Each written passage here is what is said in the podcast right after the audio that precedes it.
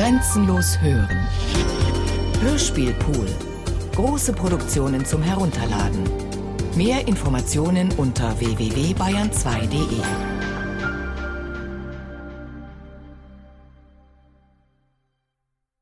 Nazaré.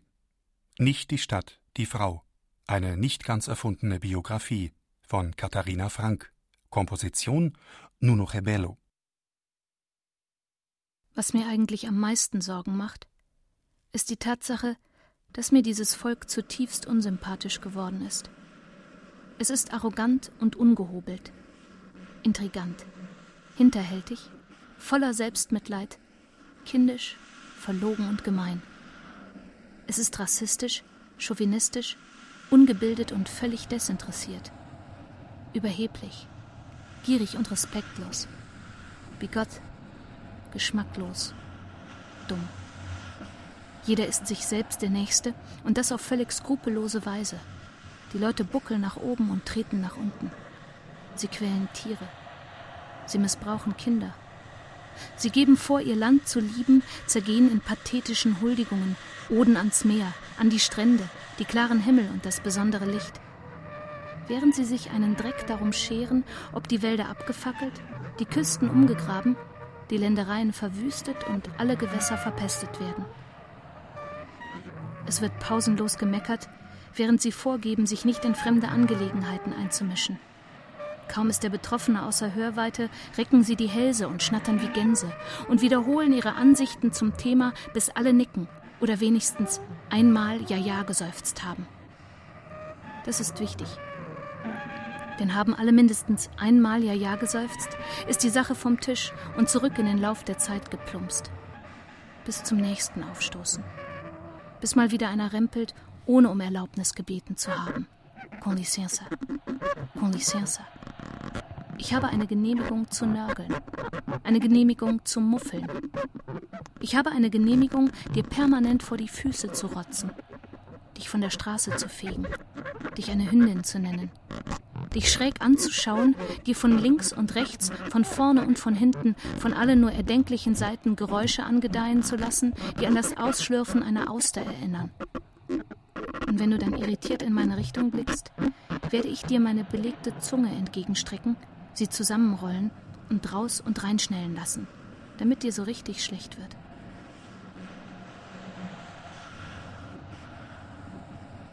Ja, ja. Mit Verlaub, mit Verlaub.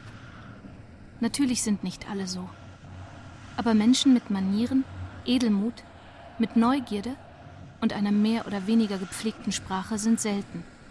Und so erfreut man sich ihrer umso mehr, nimmt Kontakt auf, kommuniziert, versucht zu kommunizieren, bis einem auffällt, dass man die ganze Zeit nur zuhört, nie zu Wort kommt und nie was gefragt wird. So wendet man sich schließlich wieder dem Fluss, dem Meer den Stränden, dem Licht, der Landschaft zu, legt die Beine hoch, lässt die Sonne scheinen und grunzt schön, schön, schön.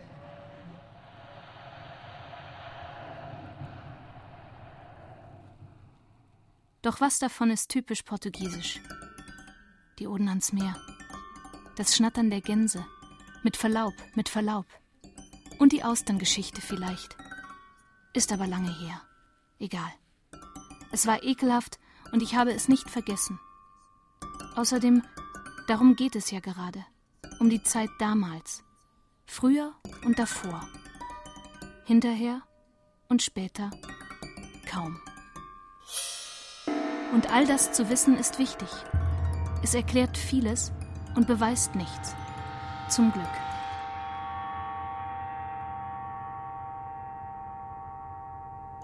Denn da ist ja noch die Docke de Belay. Ich meine das Stück zwischen dem Museum für Elektrizität und dem Denkmal der Entdeckungen. Und Fernando Pessoa, der liegt da hinter uns im Hieronymus-Kloster. Und diese tiefe Müdigkeit in der Stimme, wenn vom Heute oder Jetzt oder Morgen gesprochen wird, die gibt es auch nicht überall. Aber alles andere? Die Brutalitäten, die Gier, das Spiel mit gezinkten Karten, All die Nachlässigkeiten und ihre schrecklichen Folgen. Und das Nichts. Ich meine, wenn all dem nichts folgt. Wenn Betrügereien, Korruption und Skrupellosigkeiten keine Konsequenzen haben. Wenn niemand zur Rechenschaft gezogen wird. Weil alles, was lebt, weich ist und formbar. Und alles, was tot ist, verwahrlost, vergammelt, zurück in den Lauf der Zeit plumpst. Bestenfalls dumm ist für strahlende Größe. Bestenfalls Fischfutter für die Überlebenden im Sturm. Ja, es wird ein Schalter umgelegt. Nein, es wurde einmal ein Schalter umgelegt. Ein Volk, duldsam, ahnungslos, doch deswegen noch lange nicht harmlos, plötzlich beschwingt für circa 48 Stunden, wirbelt ein paar greise Generäle herum und vergisst sich das Haar zu kämmen. Das ist rührend. Ihre Jungs kommen aus dem Urlaub in den Kolonien zurück und man steckt ihnen Nelken in die Gewehrläufe, zumal im April. Aber was übrig geblieben ist, die Freiheit zu reden, die Freiheit zu rotzen, ist das Volk, das sich nicht bewegt. All das Pathos und die Tränendrüsigkeit, die ihnen von fremden Frauen mit beängstigenden Turmfrisuren entgegengebracht wurde, mit einem Tremor in der Stimme, der mir nachgerade einen Brechreiz verursacht, während sie, die Fische, für nichts und wieder nichts in einem sengender Sonne körperlich und geistig verkrüppelten, hat sich zu einem nie versiegenden Klumpen Rotze im Rachen gesammelt, der jetzt bis an das Ende unser aller Tage anderen vor die Füße gespuckt wird.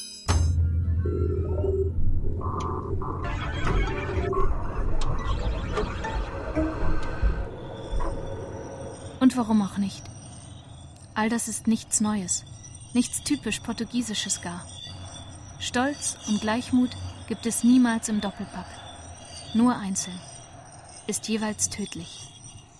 Und dieser Tremor, diese pathetische, nüstern geblähte, hoffnungslos überzeichnete Darstellung von Heimatliebe und Volks- und vor allem Arbeiternähe begegnet einem ja sofort wieder in den Dokumenten und Dokumentarfilmen über die Nelkenrevolution. In dem Moment, als die jungen Hauptmänner und Offiziere der Bewegung der Streitkräfte den politisch geschulten Rednern aus Paris und Moskau und sonst woher einfliegend Platz machten, damit das Land eine Regierung bekommen konnte, wurde es wieder unerquicklich. Ja. Und all das zu wissen ist wichtig, denn es erklärt vieles und beweist nichts. Zum Glück.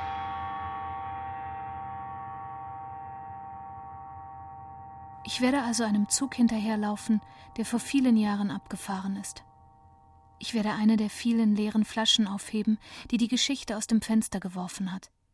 Auf dem Etikett steht Maria de Nazaré Lima Tavares, Dienstmädchen. Sie hat die Musik angestellt, damals im April 1974. Und am 25. desselben Monats haben alle getanzt. Und die Welt hat kurzfristig an eine Revolution in Europa glauben dürfen. Ein dreitägiger Freudentaumel vor den Kameras und Fotoapparaten und den Mikrofonen der Welt. Drei Tage lang sträuben sich die Milizen der Geheimpolizei Pide als einzige gegen ihre Abschaffung, vor allem aus Angst vor den Rachegelüsten des tanzenden Volkes, die auch gestillt wurden, gestillt werden mussten, denn das gehört sich so bei der Befreiung des Volkes. Ist dies die Freiheit, die ihr meintet? fragt ein Mann, Amnestie für vaterlandslose Terroristen, die Menschenjagd, Verleumdungen, Enteignungen. Der Brief wurde feierlich verlesen, dann wurden die Kolonien abgeschafft, eine Brücke umbenannt. Es war ein Fest.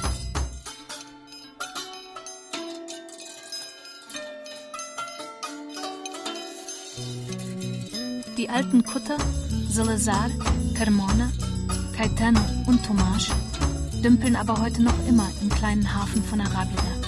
33 Jahre nach Aschermittwoch. Gut gepflegte Reliquien aus einer anderen Epoche. Weil es immer etwas gibt, in jeder großen und in jeder kleinen Geschichte, das ewig dümpelt und pümpelt und stinkt. Es sei denn, man macht Schluss. Peng. Aber wo ist sie jetzt? Nazaré. Und woher kam sie kam alles so, wie es geschehen ist, und endete so, weil es eine von den Möglichkeiten ist, die das Leben bereithält. Denn es kann ja nicht immer so weitergehen. Es geht weiter. Und das ist es auch schon.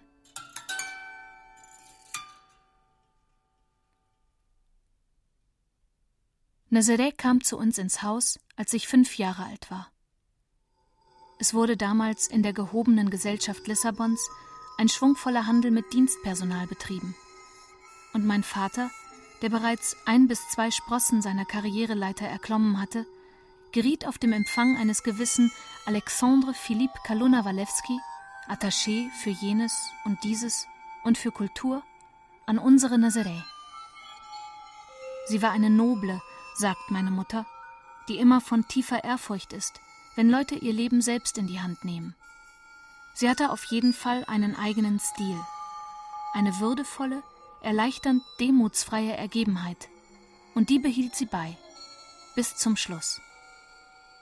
Aber lassen Sie mich der Reihe nach erzählen. Und deshalb gilt es an dieser Stelle hervorzuheben, dass diese Geschichte zwar auf historischen Fakten basiert, die geschilderten Abläufe aber erfunden sind und dass keine der hier auftretenden Personen oder ihre Lebensläufe auch nur annähernd ihrer Realität entsprechen. Keiner, einschließlich der Erzählerin, hat so jemals wirklich gelebt. Viva Libertad!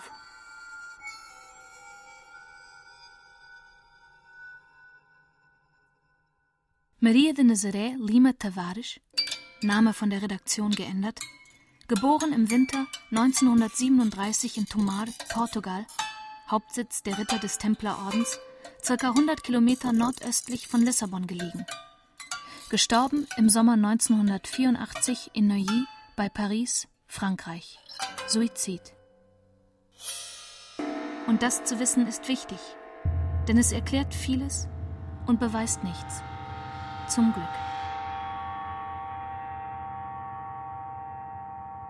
Nazaré wird also, ritterliche Ahnreihe hin oder her, in eine einfache Familie hineingeboren.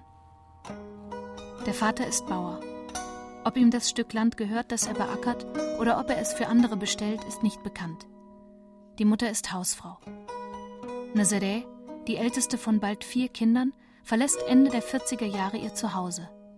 Sie ist elf Jahre alt, hat vier Schulklassen besucht und nimmt Anstellung im Hause eines Ministerrats einem Ratsherrn, Herrschafter über eine Heerschar von Angestellten. Nazaré hatte schon früher im Haushalt geholfen, hatte Betten gemacht, geputzt, Kartoffeln geschält und Hühner gefüttert. Aber das war zu Hause, wo der Vater abends vom Feld kam, ein hochgewachsener und feingliedriger, oft von schweren Depressionen gedämpfter Mann, der seine letzten zehn Lebensjahre völlig abgemagert und dünnhäutig im Rollstuhl verbringen sollte. Und die Mutter war da. Eine kleine und dennoch ins Matronenhafte gehende, resolute Frau, die mit einem verschmitzten Lachen in den Augen den Hühnern und Gänsen die Hälse umdrehte und flink rupfte, bevor Nazaré sie dann zum örtlichen Metzger brachte. Denn sie konnte rechnen.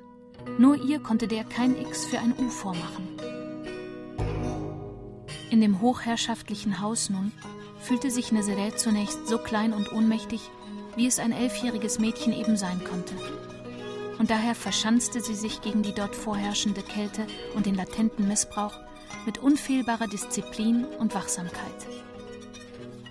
Einmal pro Woche war der Herr nicht zu Hause. Da konnte man kurz durchatmen und vielleicht einmal die Schultern hängen lassen. Die übrige Zeit stand ihm das Personal zur Verfügung, ohne umzufallen.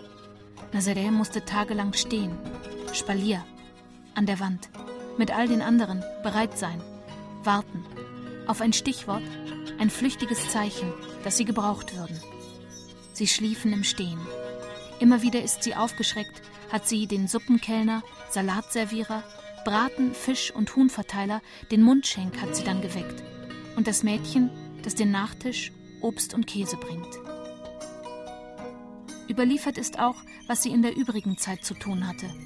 Die kleine Nazaré musste die wuchtigen Ikonen und schwer verschnörkelte Gemälderahmen mit Pinseln säubern und hinter Schränken, Betten, Ohrensesseln die Fußleisten feucht reinigen, bevor ein etwas älteres Mädchen mit dem Wischen und Wachsen beginnen konnte. Nazaré musste in die Schreibtische und Kommoden, Hutschachteln und Schmuckschatullen kriechen, Verlorenes und entwendet Geglaubtes wiederfinden, sonst hagelte es Schläge. In der Wäsche, Vorrats- und Gesindekammer den Bestand prüfen, in der Vorküche, im Keller, im Hundezwinger, Lavendelsäckchen auslegen, Speck in Mausefallen stecken und Mäuse, die in Fallen stecken, den Schweinen zum Fraß. Sie musste den Rücken ihrer Herrin mit dem Kratzehändchen bearbeiten, ihr die Ohren reinigen, die Nase pulen. Sie musste ihr den Kaffee auf die Toilette bringen, während diese sich dort entleerte. Zehn Jahre lang. Ja. Wenn sie mal nicht gebraucht wurde, keiner sie vermisste, versteckte sie sich in der Bibliothek, die nie einer betrat. Sie lieh sich Bücher, um nachts bei fahlem Kerzenlicht im Gesindeklo über der Stange hängend zu der Erkenntnis zu gelangen, dass es sich ja wohl eher nicht lohnt, für eine Idee zu sterben, für eine Liebe, ein Traumhaus im Wert von einer Million. Und als einmal nachts die Herrschaft nach ihr rief, erschrak sie so, dass Vergil und Dante für immer abtauchten, plumps und weg. Sie hat keiner vermisst. Nezere lernt also in diesem hochwohlgeborenen Haushalt alle Dienstmädchenpflichten und Dienstmädchentricks und das viele und lange Stehen hat ihr nicht geschadet. Ich erinnere mich daran, wie gerade sie ging und dass sie groß gewachsen war, ihre langen schwarzen Haare zum Schwanz gebunden oder zum Dutt gewickelt, später, als sie schon etwas älter war und bei uns im Haus wohnte.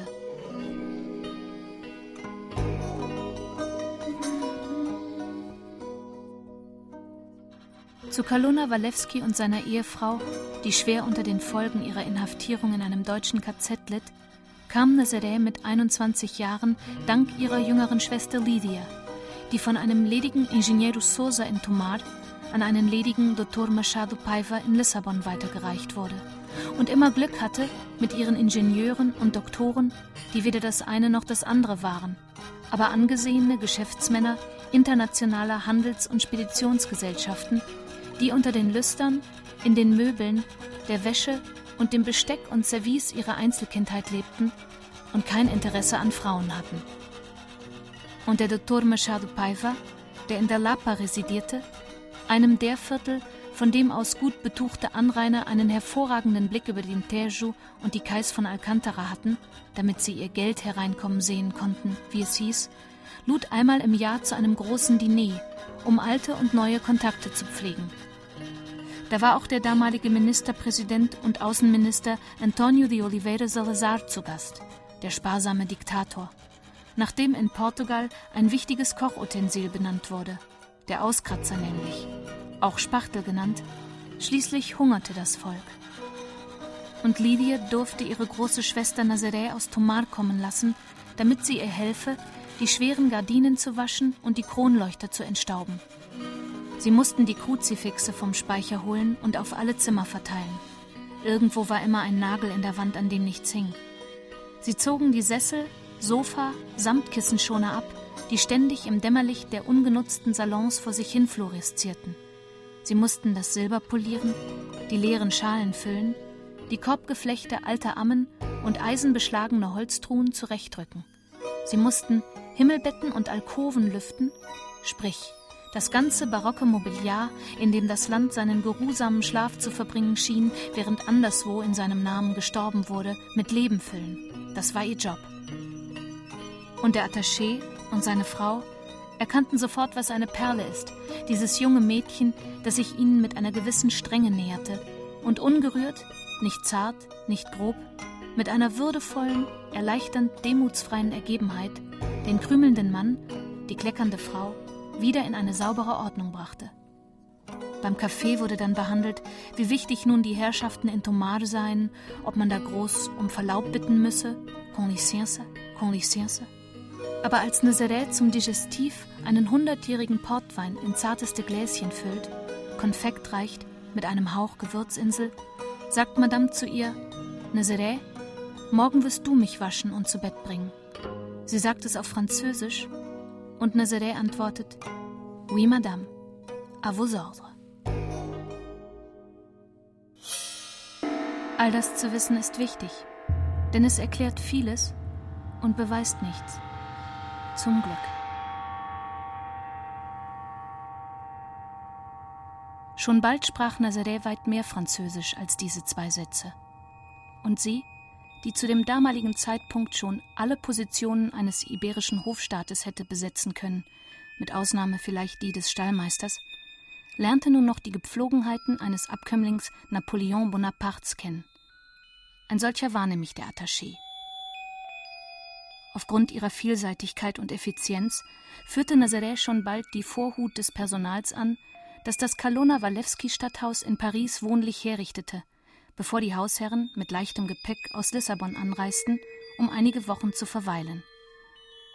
Zehn Jahre ging das so, hin und her, und keiner weiß genau, was sich in Nazarés Leben noch anderes zugetragen hat. Ihre Schwester Lydia ist unauffindbar. Sie verließ drei Jahre vor der Revolution mit ihrem Liebhaber, einem Fähnrich, der desertieren wollte, das Land. Und der Attaché, der Folgen von Krieg, Gefangenschaft und Folter täglich an dem Körper und der Seele, an der Stimme und Stimmung seiner Frau erleben musste, half ihnen dabei. Sie verschwanden spurlos. Ja. Dass es mit diesem Regime bergab ging, dem neuen Staat eine neue Freiheit folgen sollte, dass es da einen Unwillen gab, immer wieder in die alten Stiefel rein und die Niassa nach Angola, nach Mosambik zu besteigen, um dort vermeintliche Brüder und Schwestern zu befrieden. Befrieden? Platz eins auf der Liste aller ekelerregenden Worte. Platz eins forever. Das zeigte sich immer öfter. Und auch die Studenten hatten die Schnauze voll. Aber vor allem ging es bergab mit Madames Gesundheit. So entschied der Attaché, die beiden Haushalte in Lissabon und Paris aufzulösen. Seine Frau gab er zur Pflege in ein Hospiz in Funchal auf Madeira. Und sich selbst gab er auf, in ihrer Nähe. Ganz nah am Casino. Falls ihn doch jemand vermisste, war er dort zu finden. Nach Ende der Besuchszeit jeden Tag.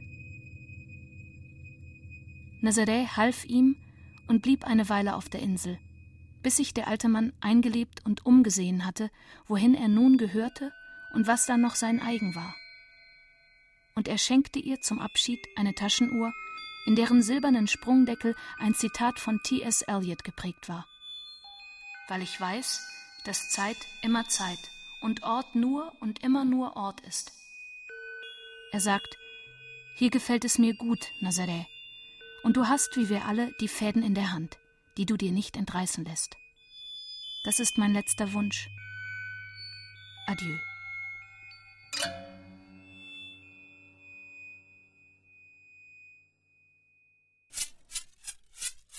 Nazaré kam also zu uns, in die Rua Fernão Soares Nummer 1 im Restelo, einem gutbürgerlichen Viertel von Lissabon. Kein Anwesen in einem Park, keine Ahnengemälde in Öl in dunklen Gängen keine Ritterrüstungen und keine Asche in steinernen Urnen auf den Simsen unzähliger Kamine und auf dem Klavier. Aber sie bekam ein Zimmer mit Bad, eine kleine Suite gegenüber den Kinderzimmern. Und sie verschanzte sich zunächst in der Küche, denn diese plötzliche und drastische Verkleinerung ihres Wirkungskreises muss ein ziemlicher Schock für sie gewesen sein. Und erst das Benehmen der Herrschaften, ganz ungeheuerlich, meine Eltern hatten keinerlei Erfahrung im Umgang mit Dienstpersonal. Und so war das Entsetzen groß, als sie Nazaré aufforderten, sich zu uns an den Esstisch zu setzen. Wir konnten diese Dame doch unmöglich in der Küche essen lassen. Irgendwann war dann klar, dass das okay war, wenn sie in der Küche aß. Mal ganz abgesehen davon, dass ihre tadellosen Manieren im Umgang mit den Herrschaften und deren Gästen keine Rückschlüsse darüber zuließen, wie sie für sich alleine war. Da fiel sie über dem Suppenteller förmlich in sich zusammen. Da schlürfte sie und schmatzte, nackte ab und spuckte Knorpel, rülpste leise, aber rülpste, dass es nur so seine Bewandtnis hatte. Und wir Kinder? Wir mussten zwar den kleinen Finger nicht abspreizen, wenn wir Suppe löffelten, aber Sauigeln durften wir auch nicht. Ach, da fällt mir ein, apropos kleiner Finger. Nazaré hatte einen zum Abspreizen. Sie ließ den Nagel lang wachsen und rund gefeilt eignete er sich vortrefflich zum Popeln. Ganz nobel. Und im Haushalt gab es jetzt einfach viele Dinge, die die Hausherrin tunlichst zu unterlassen hatte. Füße vom Sofatisch. Unser Dienstmädchen kommt. Und als das mal klar war, konnte allmählich auch ein leichterer und humorvollerer Umgang gepflegt werden. Die Diktatur war zwar noch nicht abgeschafft, aber es raschelte schon hörbar im Unterholz. Ja, All das zu wissen ist wichtig, denn es erklärt vieles und beweist nichts. Zum Glück.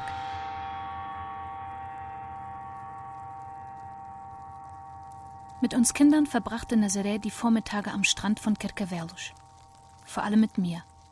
Nazaré, du, ich, Strand? Denn ich ging noch nicht zur Schule und verweigerte den Kindergarten. Das war nie mein Ding. Nazaré sang mit mir populäre Lieder, nannte mich Katharina Valente. Katharina, du Mutige, sagte sie und summte leise Grandula Villa Morena, Terra da Fraternidad. Sie las mir aus den Lusiaden vor und Gedichte von Manuel Alegre. Das war ihr Ding. Doch niemand durfte es wissen. Und ich kapierte ja nur, dass sie dann froh war, so wie ich. Sie spielte mit ihrer Taschenuhr, klappte sie auf und klappte sie zu. Es war ihr Signal. Und es war fundamental. Sie erzählte mir einmal vom Schlafengehen von der unbekannten Prinzessin, während sie den Löwen, das Nilpferd und die dicke Puppe Emma am Fußende meines Bettes Spalier stehen ließ, damit mir im Dunkeln nicht unheimlich würde.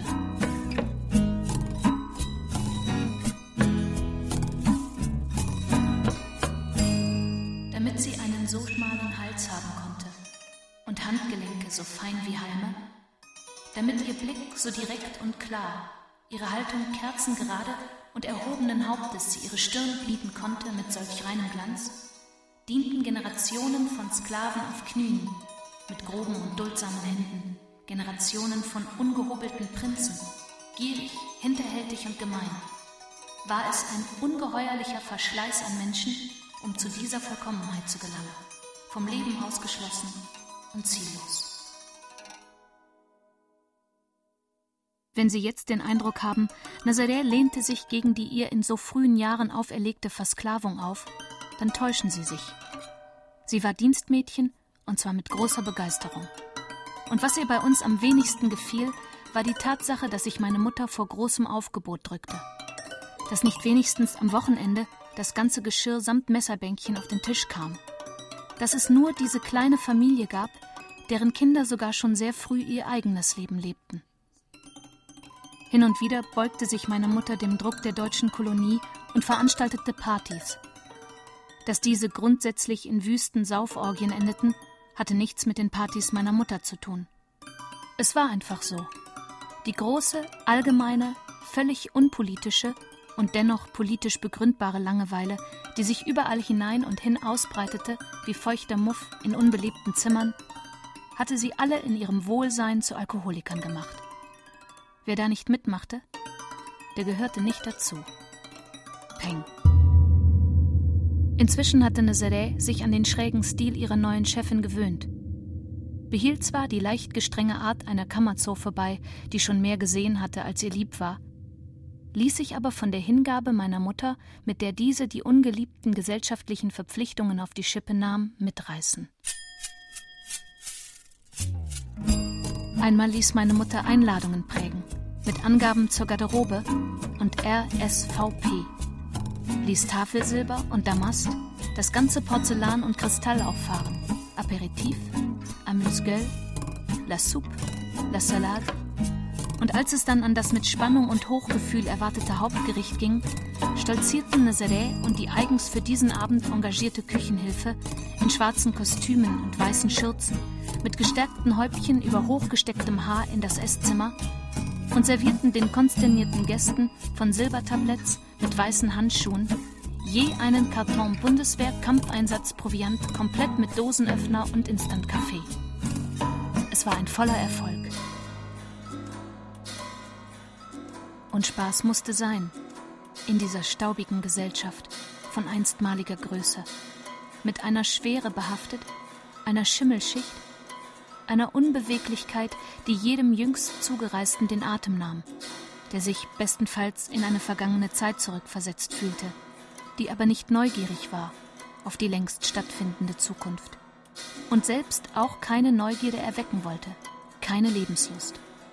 Ein ganzes Land, gefangen in einer depressiven Dauerverstimmung, sich eins nur in der Ablehnung jeglicher Impulse von außen. Dafür hatte die Zensur schon gesorgt, der geförderte Analphabetismus dass kein Riss dieses schützende Gewebe einer ehemaligen Zeit teile und die vermeintliche Reinheit der Seele trübe. Wie gedrechselt, wie poliert war sie, eine hölzerne Heilige, für die selbst das Barfußlaufen am Strand, Sand zwischen den Zehen, feuchte Knöchel, nasse Spitzen, nur vulgär ist. Dafür sollen sie nicht sterben, die Fische. Die fliegenden Fische in Übersee.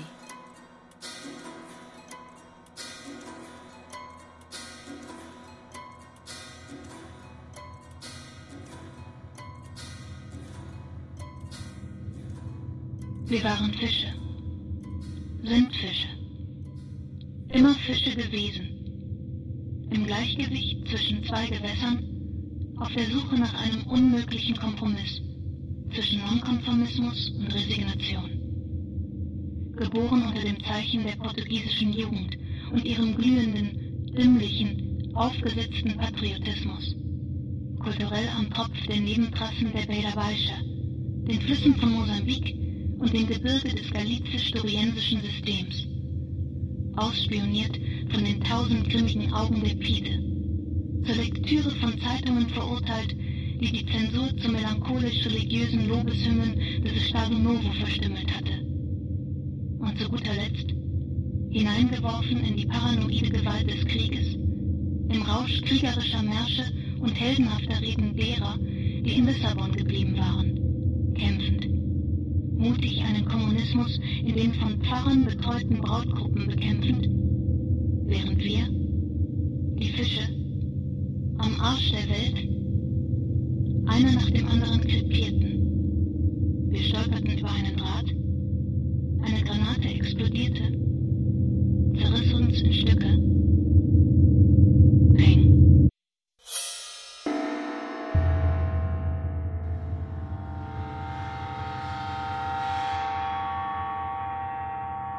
Nazaré war knapp zwei Jahre jünger als meine Mutter, als sie zu uns ins Haus kam. Und als sie sich daran gewöhnt hatte, dass sie nicht täglich und rund um die Uhr zur Verfügung stehen musste, verbrachte sie oft ganze Nachmittage mit Signor Capitan, einem Gefreiten, in seinem militärgrünen Käfer gegenüber der Einfahrt in den Garten unseres Hauses. Man sah das damals oft in dem Viertel. Meistens standen die Hausangestellten mit ihren Liebhabern eng umschlungen, an Mauern gelehnt, in Nischen gekauert, in der unmittelbaren Nähe der Anwesen, in denen sie arbeiteten und ein Zimmer hatten da fast alles, was jung und verliebt und männlich war, früher oder später die Reise nach Übersee antreten würde, küssten und kopulierten die Paare stets in Camouflage. Meine Mutter hatte Nazaré erlaubt, ihren Freund doch auch mal mit auf ihr Zimmer zu nehmen, aber das wollte sie nicht. Und der Kapitän, ganz in Grün, kam auch nie in den Garten oder holte Nazaré etwa am Tor ab. Er saß dort in seinem Wagen und wartete. Sie verließ das Haus in einem dunkelblauen Kostüm. Dazu eine etwas hellere Bluse oder ein Baumwollpulli, gehäkelt. Passende Schuhe, nicht zu verwegen, nicht zu robust. Ihre Handtasche mit dem Schnappverschluss und das Haar zum Dutt.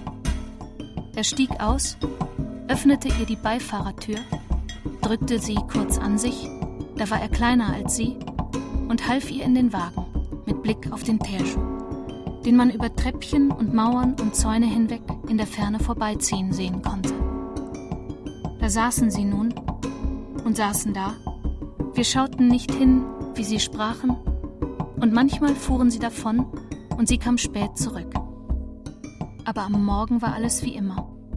Wir wuchsen heran, Nazaré wurde kleiner, wir bekamen neue Nachbarn von beträchtlichem Adel, Messerbänkchen, Onkel und Tanten, mit Messing befestigte Läufer im Treppenhaus, Perserteppiche, Damast, Kristall, Souvenirs aus Algerien und Cousins und Cousinen. Das ganze Porzellan, Oma, Opa, mindestens zwei Paar. Und vier Kinder standen da, Spalier, alles Mädchen, mit braven Zöpfen, aus Frankreich, aus Paris. Ein Chauffeur fuhr sie jeden Morgen, trugen sie eine Uniform ins Lycée Français Charles Pierre.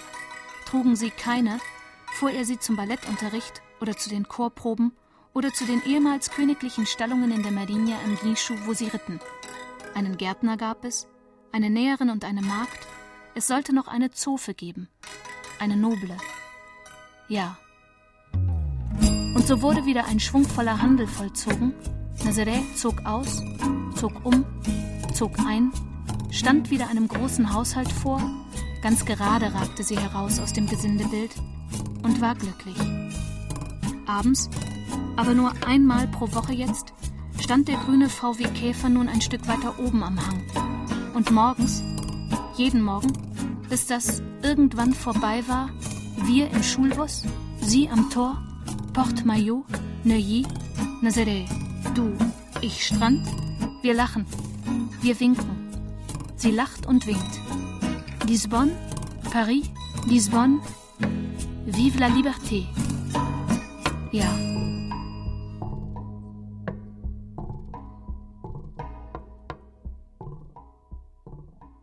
Nazareth fuhr wieder zweimal im Jahr nach Paris. Im Sommer, im Winter. Ihr Freund, der Gefreite, wurde zum letzten Mal im Frühjahr 74 gesehen. Und das zu wissen ist wichtig, denn es erklärt vieles und beweist nichts. Zum Glück.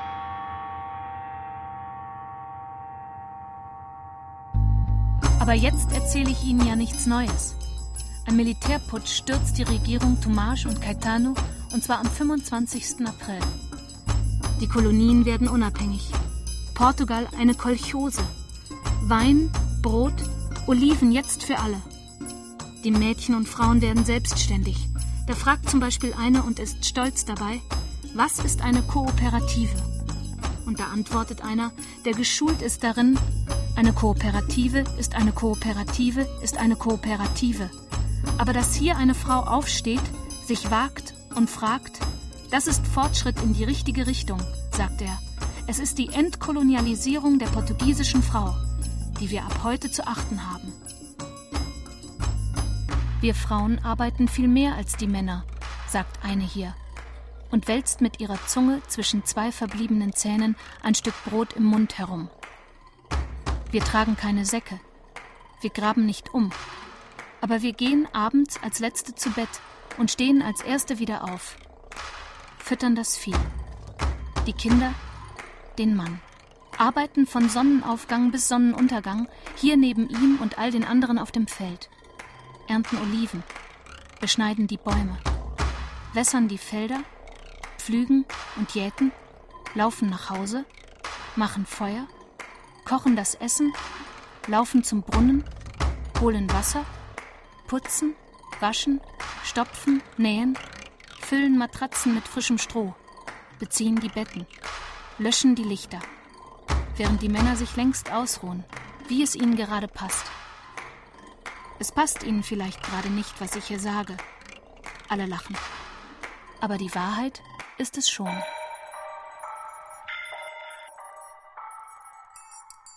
Und wem haben wir all das hier zu verdanken? Die neue Freiheit, alte Wahrheiten zu bekunden? In keinem Buch, keiner Postille und auch nicht bei Wikipedia findet sich eine Erwähnung von Maria de Nazaré Lima Tavares. Die Signale im Radio hatte sie ausgesucht. Sie hat die Vermittlungen übernommen und die Signale erläutert. Mit ihnen setzt man sich in Bewegung. Durch sie erklärt sich die Lage. Protokolliert wird durch sie der Fortgang, der Erfolg einer Mission. Sie war nicht die Avon-Beraterin des Movimento Nacional Feminino. Sie war nicht einfach nur Maria. Sie war Maria de Nazaré. Nicht die Stadt, die Frau. Und sie sang die Lieder von Caterina Valente, so nannte sie mich. Katharina, du Mutige. Und summte unter jeder Laterne das Lied und nach dem Abschied für ihren Kapitän. Adeus. Doch da wartete der Lump ja noch grün in dunklen Gassen, klapperte mit runden Käferaugen, machte Licht an und wieder aus. Ausknipste er das Licht. Aus. Das war das Signal. Und Signale sind fundamental. Sie sind die Geschichte, durch sie fügte sich ein Puzzle. Aus tausenden von Steinchen zu einem einzigen stimmigen Bild. Jetzt, heute, morgen, Zukunft muss neu definiert werden mit Klarheit und Schärfe. Heimat, Freiheit, Bildung, Staat. Mit Klarheit und Schärfe muss neu definiert werden. Hunger, Brot, Wein, Kuchen muss mit Klarheit und Schärfe neu definiert werden. Meins, deins, du, ich, jung, alt muss neu definiert werden. Kind, Frau, Liebe, Sehnsucht, Mann, Hund, Baum, Blüte, Frucht, Vogel, Himmel, Vergebung muss mit Klarheit und Schärfe neu definiert werden. Wir fangen neu an, bauen neu auf. Wir machen nichts kaputt und wir lassen uns auch nicht kaputt machen.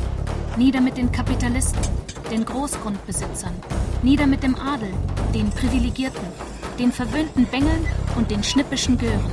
Es lebe die Kommunistische Partei Portugals. Es lebe die Bewegung der Streitkräfte. Es lebe die nationale Vereinigung zur Errettung des Landes, die landwirtschaftlichen Reformen. Hoch lebe die Kommune. Es lebe die Umverteilung sämtlicher Güter, Ländereien, Gewässer. Von oben nach unten und in die Breite. Alles, was recht ist, Genosse Cunhal.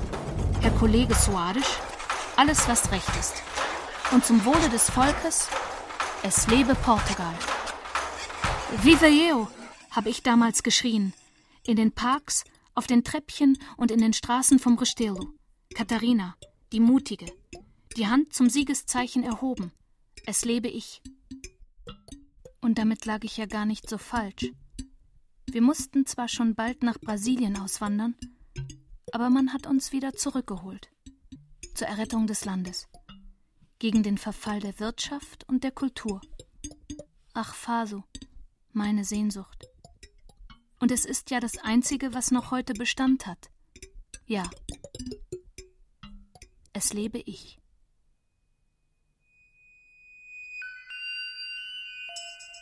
Tage zuvor hatte Nazaré mit Präzision und Weitblick, Vielseitigkeit und Effizienz und einer erleichternd demutsfreien Ergebenheit Dienst an der Freiheit getan, für die Brüderlichkeit und Gleichheit des ganzen portugiesischen Volkes. Hunderte von Offizieren in den Startlöchern, tausende Männer unter Strom, mit Material, in Erwartung des Marschbefehls, in Erwartung des Zeichens. Diese ganze komplexe Maschine in Gang zu bringen, war Nazarés ehrgeiziges Ziel. Über das Radio wurden die Signale gegeben. Und von da an gab es kein Zurück. Monaco, Mexiko, Tokio, New York und Kanada hat sie gewählt. Paris hat sie für sich behalten. Paris, de Dutt, die Handtasche mit Schnappverschluss und den Gefreiten, den Kapitän, den hat sie geliebt. Er hatte ihr gesagt, er werde sich noch am 24. April, also am Vorabend der Revolution, in den Zug nach Paris setzen, um bei einer eventuellen Konterrevolution nicht in die Fänge der Pide zu geraten. Und sie möge ihm doch eine Vollmacht über ihr Konto bei der Banque de France geben, damit er Fuß fassen und sich eine kleine Wohnung einrichten könne, in der sie ihn dann besuchen werde, wann immer sie mit ihren Herrschaften die Ferien in Paris verbringt. Und eines Tages dann, wenn sich alles wieder im Wohle aller ergeht, würden sie heiraten in Portugal. Und er würde für sie sorgen, bis an ihr Lebensende. Am Bahnhof Santa Polonia wird ein Soldat auf dich warten, in seinem Arm ein Strauß Nelken und ein Hahn. Der Hahn wird dreimal krähen zum Zeichen meiner Treue. Und wie ich mich jetzt schon freue auf unser Wiedersehen. Nazaré Erschöpft und aufgewühlt von den Ereignissen und der Konzentration und Anspannung in den letzten sechs Wochen vor der Revolution, aufgerieben zwischen Dienst im Haushalt und Dienst an der Nation, ließ ihren Geist weich werden, ließ sich übermannen von Liebesgeflüster und Verheißung, tat Schritte im Kreis, tat Schritte hinaus in das Weiß eines unbeschriebenen Blattes und nahm für den Hahn ein paar Körner mit und für die Nelken Wasser.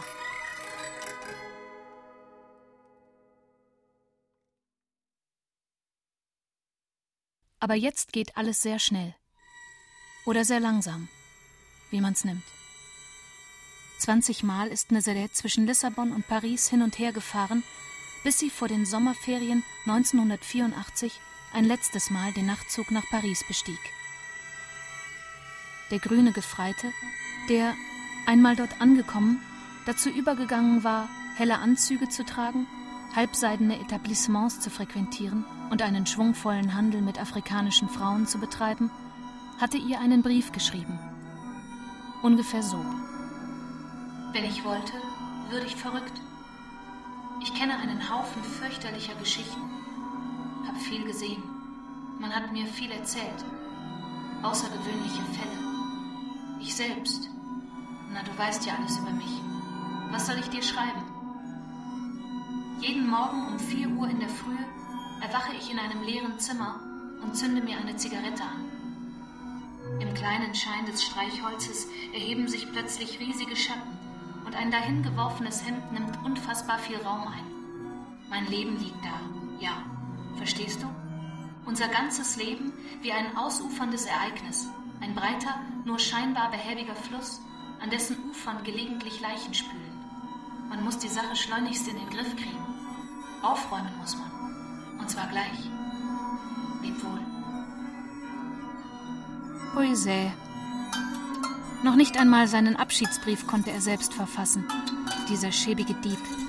Gnom du, windiger Wicht. Aber ich habe dich geliebt. Die Schritte im Kreis habe ich für dich getan. Ich habe dir alles gegeben und du hast nichts übrig gelassen. Erst habe ich dir meinen Geist geschenkt, dann mein Herz und schließlich die Freiheit. Mit der Geduld eines Volkes, das nur die Kleider am Körper besitzt und eine Schaufel, die plötzlich allen gehört, habe ich dieses Schloss, diesen Hügel und dieses Grab gebaut. Habe die Ufer des Teju und die Ufer der Seine habe die Uferlosigkeit deiner Gier nach mehr Bedeutung mit dem Lehm der Straßen meiner Kindheit befestigt. Ich hatte für mich alleine gelitten, hab alles nur für mich getan, ohne Plan und ohne Ziel. Ich war froh. Dann kamst du und versprachst, dass alles einen Sinn bekommen würde, wenn ich es auch für dich täte, für einen kleinen, dummen Gefreiten, ein Rädchen im Getriebe der vergehenden Zeit.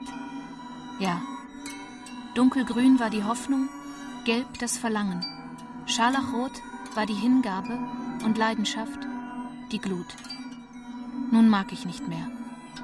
Und es gibt kein Zurück. Der Weg zurück zu mir ist mir zu weit. Ich klappe meine Taschenuhr auf und wieder zu. Ich zerzause meinen Dutt und schnippe mit dem Schnappverschluss meiner Handtasche. Sie ist leer. Ich raschle mit Papier, verbrenne Bücher und alte Briefe. Fotos vom siechenden Vater, verschwundene Schwester, die Mutter, das Huhn. Hier noch ein Kind mit Stirnfransen und Cowboyhut, die Hand zum Siegeszeichen erhoben. Viva Eo an der Copacabana. Caterina Valente, Tausende haben ihr zugejubelt. Was für ein Fest. Und ich bin an der Gare du Nord wie immer. Du bist nicht da und du kommst auch nicht. Ich gehe nach Hause. Es ist schon dunkel. Ich bin müde und mache kein Licht. Ich stolpere über einen Draht. Eine Granate explodiert. Sie zerreißt mich in Stücke. Peng.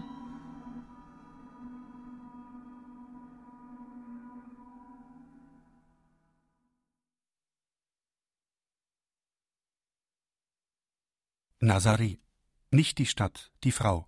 Eine nicht ganz erfundene Biografie von Katharina Frank.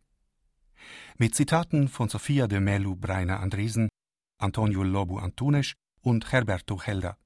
Komposition Nuno Rebelo. Stimme Katharina Frank. Ton und Technik Winfried Messmer und Angelika Haller. Regieassistenz Christina Hensel. Realisation Katharina Frank. Produktion Bayerischer Rundfunk 2007 Redaktion Herbert Kapfer